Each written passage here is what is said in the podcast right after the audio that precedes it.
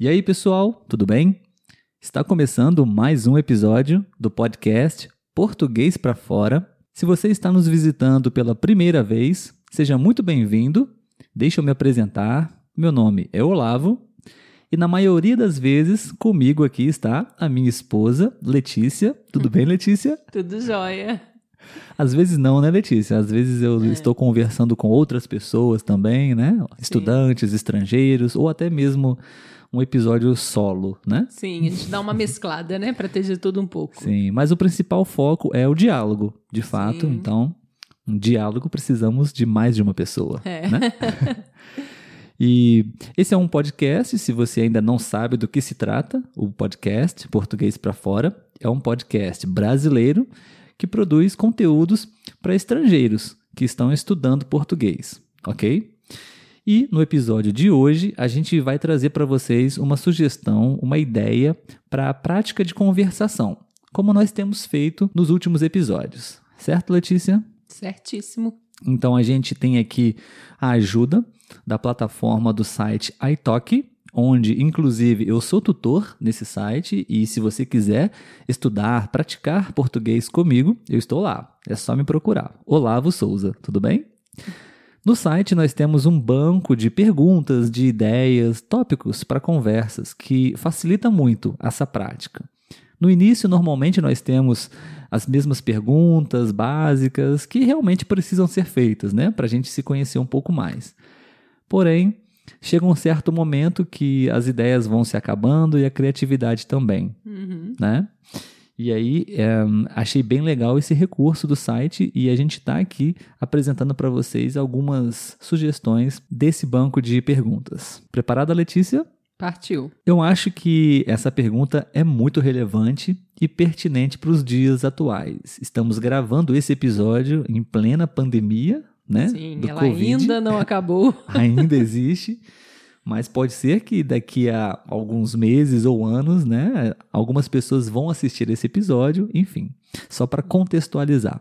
Enfim, a pergunta é a seguinte, Letícia: na sua opinião, quais são as vantagens e desvantagens do aprendizado online, do aprendizado remoto, né? Com a pandemia, isso se tornou praticamente parte do dia a dia, do cotidiano de muitas pessoas, né? Principalmente professores e estudantes, né? Sim.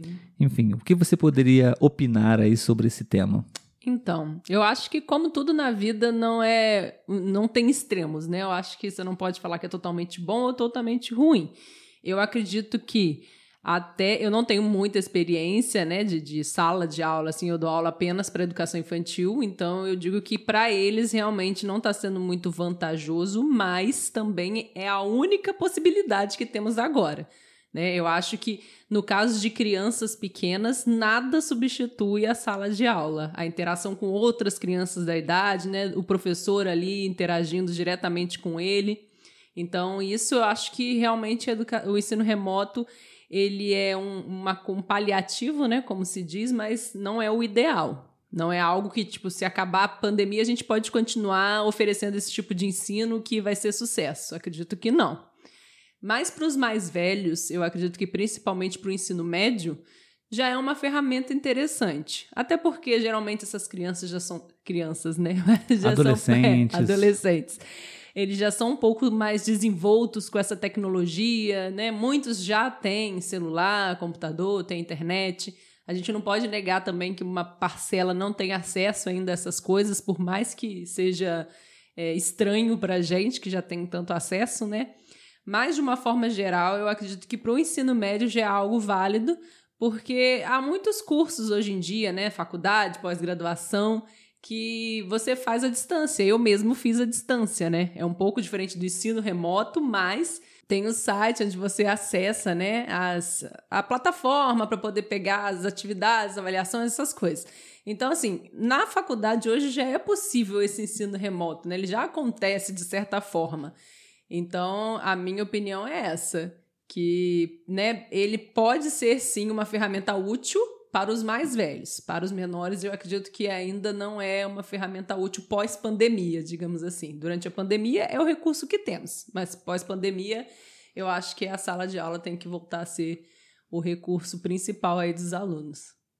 Muito bem, obrigado, Letícia. Falei pra caramba, de nada. É, eu acho que também é um tópico, um tema que é muito relativo. Existem diversos fatores que influenciam para a gente determinar qual é o melhor. E na verdade eu acho que não existe um melhor, até porque não é a uhum. pergunta, né? Qual é o melhor? É. Quais são as vantagens e desvantagens? Eu diria que eu até li um artigo sobre isso, estudando inglês, um artigo em inglês, que é, uma cientista ela está concluindo no, nas pesquisas dela, enfim, que o aprendizado ele, ele é ele é individual, muito individual, ele é personalizado. Deveríamos uhum. ter um, uma educação personalizada para cada pessoa. Então, tem pessoas que vão se adaptar melhor é, aprendendo online, de acordo com a sua realidade, com, o seu cotidiano, com as suas necessidades, com as suas condições financeiras também. Porque acho que o aprendizado, o estudo um, presencial, você tem certas despesas que online você não teria. Sim. Né? Como deslocamento, combustível ou passagem, enfim, e o próprio tempo mesmo para estar lá, né? Uhum.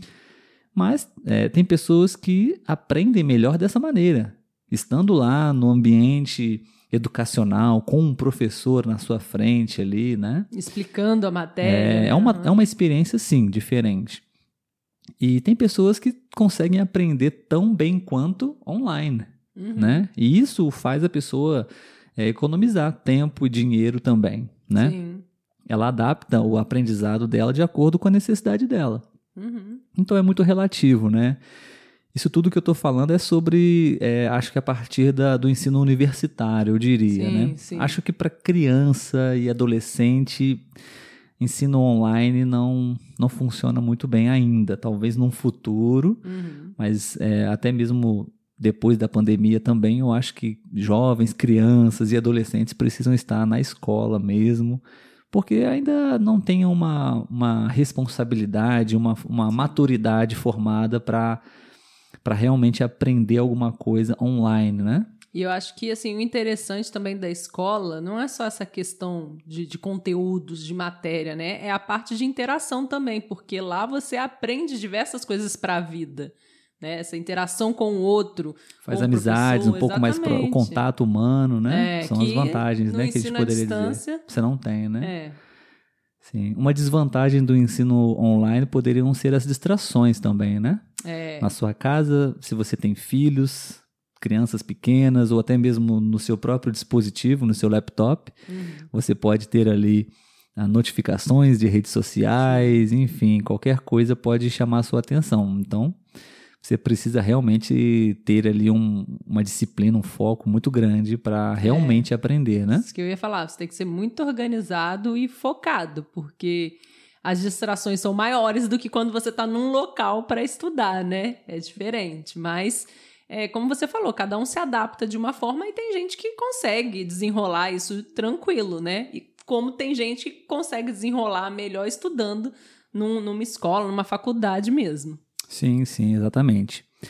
Eu sempre preferi um ensino presencial. Eu sempre gostei de estar ali em contato físico com os, o professor e os colegas. Mas eu também vejo que estudar online também é muito vantajoso em determinadas situações. Sim. Mas você precisa saber e aprender a lidar com todas essas vantagens e desvantagens que cada um deles proporciona, né? Sim. Eu confesso que depois que eu fiz a faculdade à distância, eu não tenho paciência para fazer presencial mais não. Uhum. que eu acho que a gente fica muito engessado. Quando você fala na questão do tempo, eu acho que é principalmente nessa questão de você estar tá engessado. Tipo, todo dia, 7 às 10 eu tenho faculdade, então eu tenho que estar lá.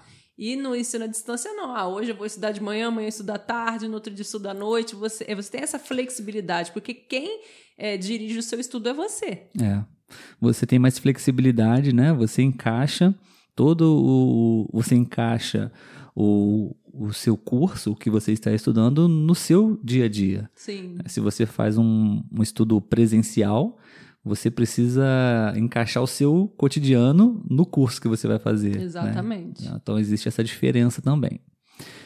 Enfim, eu acho que é, pontuamos aqui algumas vantagens e desvantagens de cada um. Sim. Se caso você que está nos ouvindo agora possa nos ajudar a contribuir com mais vantagens e desvantagens sobre esse tema, seria bem legal. Você pode nos enviar uma mensagem, um comentário nas redes sociais, no Instagram principalmente, e no nosso canal no YouTube também. Inclusive, fica o convite para vocês poderem se inscrever e conhecer o nosso canal lá também. Tenham todos um ótimo dia, uma boa semana e até amanhã. Até mais. Tchau, tchau, Letícia. Tchau, Olavo.